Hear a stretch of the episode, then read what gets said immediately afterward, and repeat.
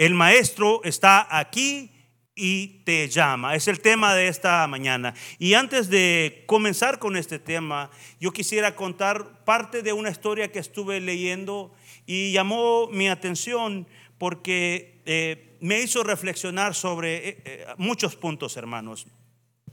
Esta historia es de un hombre muy temeroso de Dios, de acuerdo al que escribe la historia de, de esta persona es un hombre que es muy temeroso de Dios, él y toda su familia. Y su esposa padece de la enfermedad del cáncer. Y este hombre empieza a orar por la sanidad de su esposa y parece que en el momento de su oración Dios no responde. De hecho, al final de la historia, cuando lo estoy leyendo, Dios no responde. Pero el escritor eh, eh, o la persona que está escribiendo acerca de este, de este siervo eh, dice, vi orar a mi amigo, lo vi esforzarse día tras día y la respuesta de Dios no llegó. Sin embargo, el escritor recalca en que la fe de este hombre se mantuvo firme e inquebrantable hasta el fin. Y dice que cuando este hombre estaba muy feliz, cuando estaba orando y atendía a su esposa, y eso me recordaba los votos que nosotros hacemos como esposos, que tenemos que estar en los tiempos difíciles y en los tiempos buenos, en la enfermedad y en la salud. Y este siervo honró ese voto y dice que él muy feliz lo hacía. Todos los días se levantaba a atender a su esposa y hacía lo, lo humanamente posible para que ella estuviese feliz pero nunca pudo lograr de que su esposa sanara. Y me, me hacía yo algunas preguntas y el mismo escritor se hace las preguntas, porque a pesar de que este hombre al final se pudo recuperar, tuvo eh, eh, recuperar su fe, eh, pudo levantarse, dice el escritor, dice, y me gustaría que nosotros nos hiciéramos estas preguntas en esta mañana. ¿Por qué sucedió? ¿Cuál fue el objetivo? ¿Qué se logró? ¿Por qué esta familia temerosa de Dios tuvo que pasar por el sufrimiento? ¿Por qué esta familia de Dios tuvo que atravesar un valle de lágrimas? ¿Por qué? Y la Biblia nosotros eh, aprendemos y encontramos muchas historias. De hecho, la historia que vamos a estudiar en esta mañana es una historia algo similar, aunque el final es diferente. Pero creo que nosotros podemos aprender de esta historia que vamos a leer a continuación. Porque a veces nosotros como cristianos pensamos y creemos que estamos exentos del dolor, del rechazo, del maltrato y de muchas cosas que nosotros pensamos que no nos pueden pasar. Sin embargo, Dios a veces utiliza las circunstancias difíciles para fortalecernos, para enseñarnos que Él tiene control en toda circunstancia. Quiero que me acompañe al Evangelio de Juan esta es la historia de Lázaro que creo que la mayoría de los que estamos acá la hemos escuchado, la hemos leído, pero en esta mañana le vamos a, ver, vamos a encontrar algunos datos que me gustaría que los estudiáramos. Leo la palabra del Señor en el nombre del Padre, del Hijo y del Espíritu Santo. Vamos a leer desde el versículo 1 hasta el versículo 7. Estaba entonces enfermo uno llamado Lázaro de Betania, la aldea de María y de Marta, su hermana. María, cuyo hermano Lázaro estaba enfermo, fue la que ungió al Señor con perfume y le enjugó los pies con sus cabellos. Enviaron pues las hermanas para decir a Jesús, Señor, he aquí el que amas está enfermo. Oyéndolo Jesús dijo, esta enfermedad no es para muerte, sino para gloria de Dios, para que el Hijo de Dios sea glorificado por ella. Y amaba a Jesús a Marta, a su hermana y a Lázaro. Cuando oyó pues que estaba enfermo, se quedó dos días más en el lugar donde estaba. Luego después de esto dijo a los discípulos, vámonos a Judea otra vez. Nos encontramos con esta historia de Lázaro y me recordaba en esta semana cuando estaba leyendo la historia que les acabo de comentar de que Lázaro quizás se encontraba en una situación muy similar, eh, eh, eh, sus hermanas y Lázaro. Y empecé a leerlo y leerlo y leerlo y cada vez que le leía encontraba algo diferente. Porque eso es lo hermoso de la palabra de Dios, hermanos, que nosotros cada vez que leemos su palabra vemos que Dios es como que nos está hablando directamente a través de su palabra. Y al estudiar esta palabra me percataba de ciertos datos que quisiera que los escucháramos ahora y los pusiéramos ah, por práctica. Porque dice que Marta y María, Jesús les amaba y a Lázaro en el versículo 5. Y algo que el Señor me recordaba y algo que quiero recordarle a usted, porque como de acuerdo al Evangelio de Juan, el capítulo 15, versículo 15, también dice que Jesús ahora nos llama sus amigos.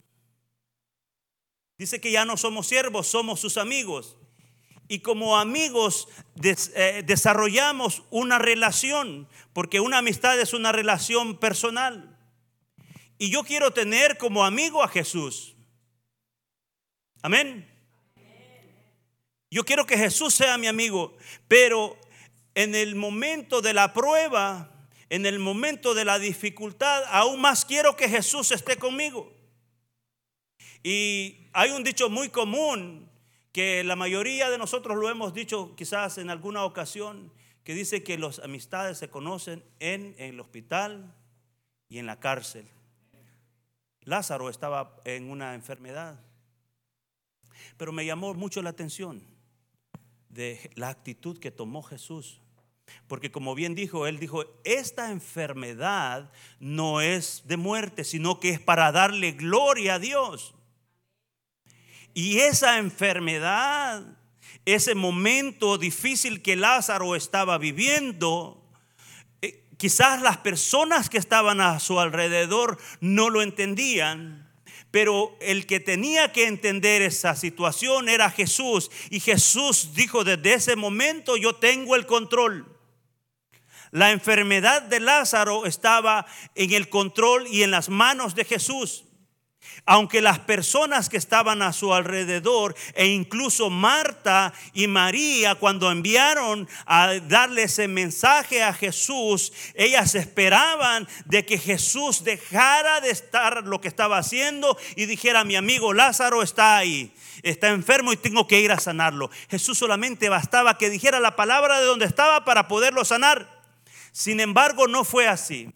Y de acuerdo a lo que nosotros leemos en este Evangelio, hermanos, hermanos, Jesús no estaba muy lejos de donde estaba su amigo Lázaro. Y para agregarle un poquito más, dice que Jesús dijo, vámonos para Judea. Parecería como que Jesús no quería responder. Sigamos, nosotros nos tocara que juzgar esto en la carne, dijéramos, ¿Qué clase de amigo era Jesús? Qué bárbaro. ¿Cómo se atreve? Y es el que iba y comía en la casa de Jesús, de, Lázaro. Lázaro quizás lo dejó dormir en su casa. Quizás no sé cuánto tiempo Jesús fue ahí, porque eh, se entiende que Lázaro era una persona que ayudaba al ministerio de Jesús. Sin embargo, Jesús dijo, vámonos a Judea. Y sabe, en Judea no lo estaban esperando con, trompetas ni nada a Jesús. lo habían querido apedrear y lo iban a maltratar a Jesús. Jesús tenía un plan. Jesús sabía que iba a llegar el momento que la enfermedad de Lázaro iba a ser para darle gloria a Dios. Y el plan de Dios siempre es perfecto, amados hermanos, aunque tú y yo no lo entendamos, el plan de Dios siempre es perfecto y, Él va a responder en el momento que Él decida responder. Pero es importante que nosotros entendamos que quien tiene el control es Jesús y no nosotros. Dijo Jesús, vámonos hacia otro lugar. Me imagino Marta y María en ese momento de desesperación, preguntándose, ¿por qué no vino Jesús? ¿Por qué no respondió? Y así a veces nosotros nos ponemos y nos quejamos, ¿por qué Dios no me responde? ¿Por qué Dios no actúa? ¿Acaso Dios no está viendo lo que me está pasando? Claro que sí, hermano y hermana. Dios está viendo lo que está pasando. Pero a veces es necesario procesarnos. A veces es necesario que nuestra fe sea fortalecida. A veces es necesario, como decía en el miércoles, hermanos, de que Dios nos esconda así como esa semilla debajo de la tierra donde nadie no nos ve, para que un día esa semilla traiga frutos y dé al Señor. A veces es necesario esas cosas en nuestra vida. El sufrimiento o las circunstancias adversas a nosotros no son razón para que nosotros desfallezcamos en la fe. Son para darnos fuerzas y para poder seguir adelante. Porque también si le preguntara a, cada, a uno de los que estamos acá, ¿quién quiere ser voluntario para ser procesado? Nadie quiere ser procesado. Pero cuando venimos a las manos de Dios, cuando le entregamos nuestra vida al Señor, entendemos que nada de lo que tenemos y nada de lo que hacemos nos pertenece. Y Dios puede trabajar en nosotros, aún así, como dijo en el versículo 5 5, amándonos tanto, hermanos. Aún así, su amor, su amor es tan perfecto que va a permitir en algunas ocasiones de nuestra vida que vamos a sentir como que Dios se olvidó de nosotros. Pero quiero recordarte en esta mañana, Dios no se ha olvidado de ti. Dios no se ha olvidado de tu petición, porque Dios es fiel. Y como decía el canto que estábamos cantando nosotros hace un momento, ese canto dice que aún nos puede resucitar y es lo que sucedió en la vida de Lázaro. Yo no sé lo que tú estás pasando en tu vida personal. Yo no sé si hay alguna petición, hay algo de lo que tú tienes que estás esperando y crees que Dios ya se olvidó. Dios no se ha olvidado porque Dios, sus oídos no están sucios, los oídos de Dios están limpios para escuchar. Y si tú tienes una petición delante de Dios, Dios va a responder en su tiempo. Pero es necesario que aprendamos a esperar en Dios. Esta enfermedad, esto que le estaba pasando a Lázaro, fue algo bastante difícil y bastante eh, preocupante porque a veces nosotros nos podemos desesperar. Y Jesús, Jesús dice que se fue hacia otro lugar a cumplir el plan de Dios. Dios está trabajando, hermano y hermana aunque a veces no lo entendamos. Dios está trabajando, puede estar trabajando en tu familia. Marta, María, eh, fueron personas que nosotros vamos a aprender de, esta situación. Vamos a aprender de que la actitud de nosotros marca mucho la diferencia para recibir la respuesta de Dios, hermanos y hermanas. Jesús, como dije, estaba a 15 estadios, dice. ¿Y qué es 15 estadios? Tres kilómetros tres kilómetros de distancia, que eh, según el cálculo dice que está a 30 o a 37 minutos caminando, ni siquiera corriendo. Jesús estaba ahí tan cerca para responder. Sin embargo, permitió que pasara ese proceso en la vida de su amigo Lázaro. Jesús no se gozó del dolor de Lázaro. Jesús no se gozó de, que, Lázaro iba a morir, mas sí se gozó de que dijo él, porque para eso he venido, para darle vida. Jesús trajo la vida de nuevo a Lázaro, porque usted se recuerda también, cuando lea este, este, este capítulo 11 en su casa, usted va a encontrar en donde dice que Jesús le dijo a sus discípulos, Lázaro ya duerme. Y le dijeron los discípulos, ah, está dormido. Entonces vamos a ir allá para despertarlo. Y a veces nosotros también no entendemos lo que Dios nos está diciendo. Jesús tuvo que en otra ocasión eh, enseguida les dice, no, Lázaro está muerto. Y entonces dijo Tomás, dijo, entonces vamos a ir nosotros para morir con él. No, no vamos nosotros a ir a morir con él. Vamos a ir con Jesús porque Jesús va a resucitar a Lázaro. Porque la gloria de Dios se tenía que manifestar a través de la dificultad de Lázaro. A veces nosotros pasamos quizás así las dificultades como, como Lázaro. Pero no es, no es para siempre. A veces el dolor solamente es temporal, la prueba es temporal, pero cuando pases la prueba, cuando pases la dificultad, tienes que levantarte más fuerte y más seguro y con una fe inquebrantable. Porque Jesús estaba pasando por aquella ciudad, Jesús estaba caminando en aquel lugar. Y vemos en el versículo 11, en 17 en adelante, la resurrección de Lázaro. Reafirmo lo que acabo de decir. Eh, vino pues Jesús y halló que hacía ya cuatro días Lázaro que estaba en el sepulcro.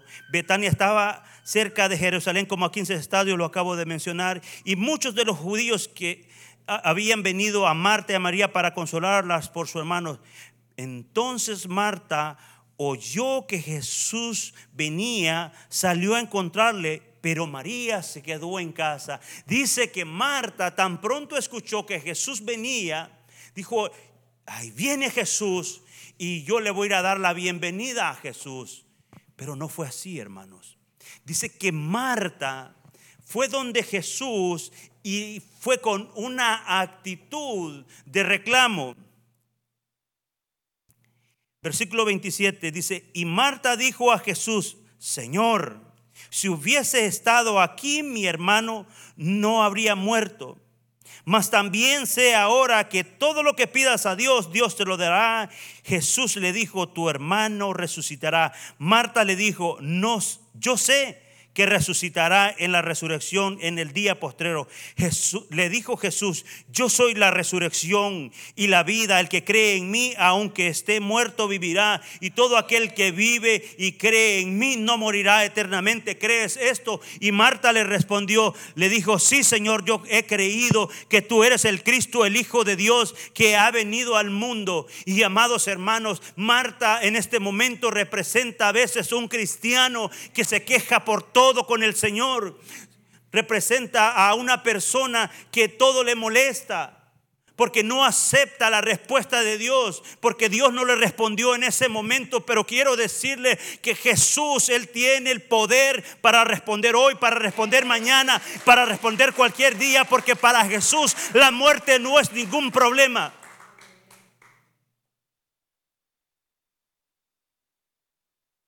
A veces nosotros actuamos así. Yo mismo me he encontrado en esas mismas situaciones cuando el Señor no me responde. Y a veces me he encontrado como Marta diciéndole, Señor, ¿por qué yo? ¿Por qué me permites pasar por esto? Porque soy de carne y hueso, así como tú y yo. Yo no tengo nada diferente de ninguno de los que está aquí. Todos los que estamos aquí lloramos, todos los que estamos aquí hemos pasado por momentos difíciles. Todos los que estamos aquí en algún momento nuestra fe ha sido puesta a prueba. Pero cuando la fe de nosotros es puesta a prueba, hermanos y hermanas, tenemos que tomar la actitud correcta. El Señor no es culpable de las cosas que a veces nos suceden, a veces nosotros mismos somos responsables por las decisiones que nosotros tomamos. Y a veces nosotros lo que hacemos es pelearnos con los que están a nuestro alrededor. No, hermanos. O nos vamos. Si hay una dificultad en el matrimonio, ay no, Esto no, lo puedo soportar.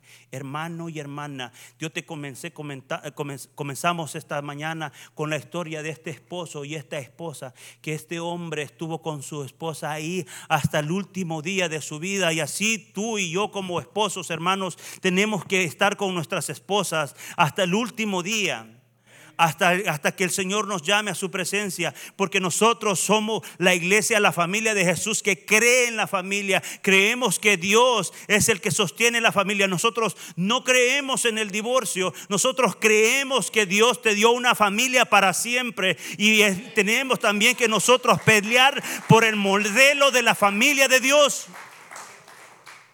Porque Dios no quiere un, un, hombre por un lado y mujer por otro lado. No, hay un modelo que Dios estableció para que nosotros sigamos y la familia de Jesús se planta en el modelo de la familia de Dios, el modelo que Dios estableció. Pero a veces pasan esas cosas que empezamos a reclamar. Hermano y hermana, nuestra actitud depende la respuesta de Dios nuestra actitud es importante mantenernos firmes en el momento de la prueba. Ahora nosotros nos vamos a encontrar con María, su hermana. Porque a pesar de que Marta conocía que él era el Hijo de Dios, y le dijo, todo lo que le pidas al Padre, Él te lo va a dar, tomó una actitud equivocada.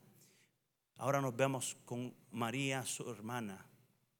Dice que vino Marta y le dijo, el maestro te habla ahí en secreto.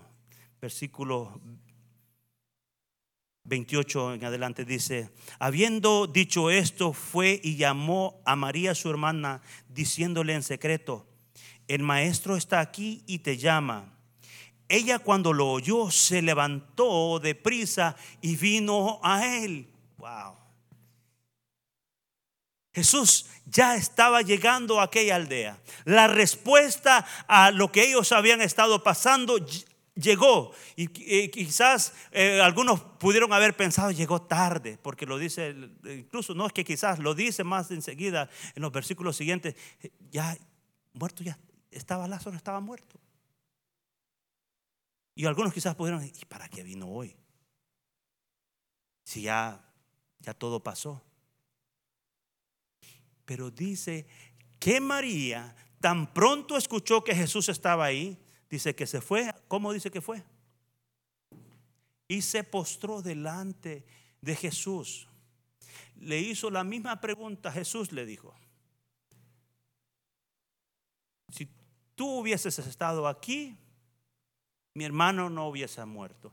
Pero a pesar de todo te voy a adorar. Y esa es la actitud de nosotros, amados hermanos, que a pesar de que la respuesta no haya llegado, tenemos nosotros que adorar a Dios.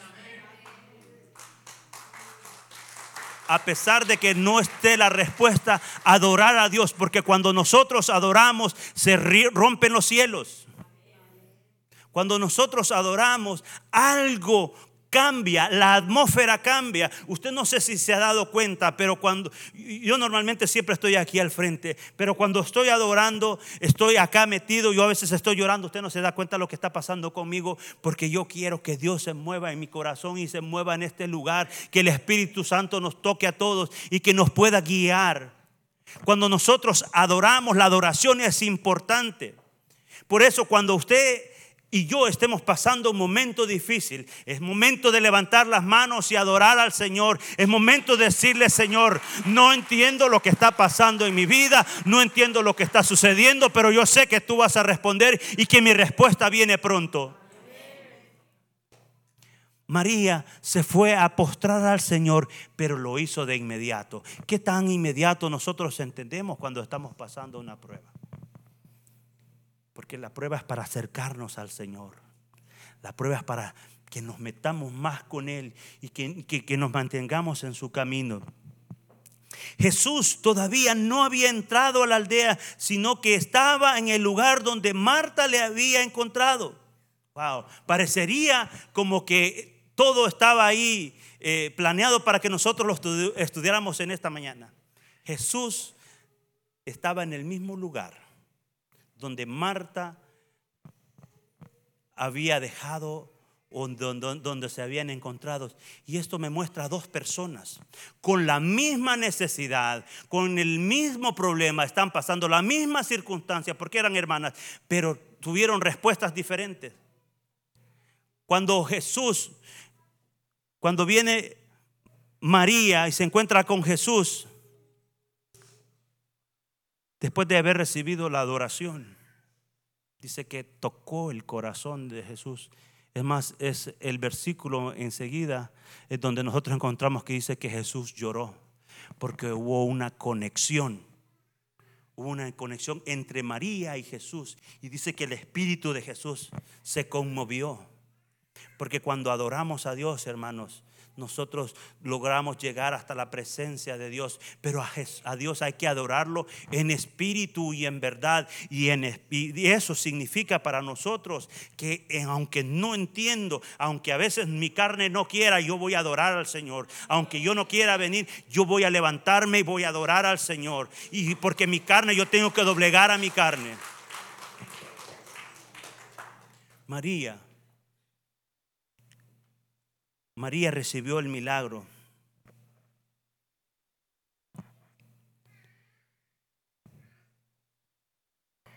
Jesús entonces, versículo 33 dice, Jesús entonces al verla llorando y los judíos que la acompañaban también llorando se estremecieron en espíritu y se conmovió, lo acabo de mencionar, y dijo, ¿dónde le pusiste?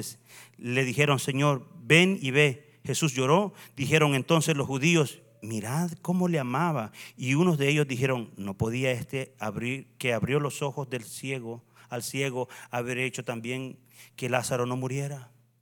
Wow. Lo que acabo de mencionar. Pero hay algo muy importante que tenemos que mencionar también, que se me estaba escapando este detalle, hermanos, que dice que cuando María escuchó que Jesús estaba en la aldea, Dice que la gente que estaba a su alrededor dijeron, va para la tumba. Se equivocaron. Fue a la presencia de Jesús. Y así debe de ser nosotros, hermanos. Cuando estemos pasando en un momento, aunque las demás personas que están a tu alrededor no entiendan, nuestro lugar, nuestra dirección, el lugar donde tenemos que ir es en la presencia de Jesús. Es así, hermanos.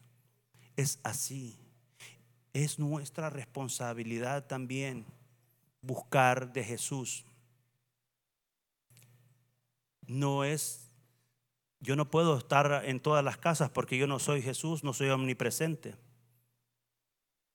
Es cada uno de nosotros que se tiene que levantar a buscar al Señor. Cada uno de nosotros tiene que buscar, pedirle al Señor de que, lo guíe a su palabra, hermanos y hermanas. Vea, aquí hay tantas actividades. Este miércoles tenemos servicio. Los sábados tenemos servicio a las, a 6 de la mañana, aquí servicio de oración. a las 6 y 30 los jóvenes. El domingo tenemos dos servicios. Hay tantas actividades que se están haciendo acá dentro de la iglesia. El retiro de hombres también. Por favor, hermanos, hay tanto para que nosotros podamos buscar. Hay también tanta necesidad que podemos servir aquí dentro de la iglesia que le digo que manos no van a sobrar. Todavía nos faltan manos. Es tiempo de que nos levantemos como se levantó María en esa actitud de buscar a Jesús y decirle, sí Señor, te voy a servir.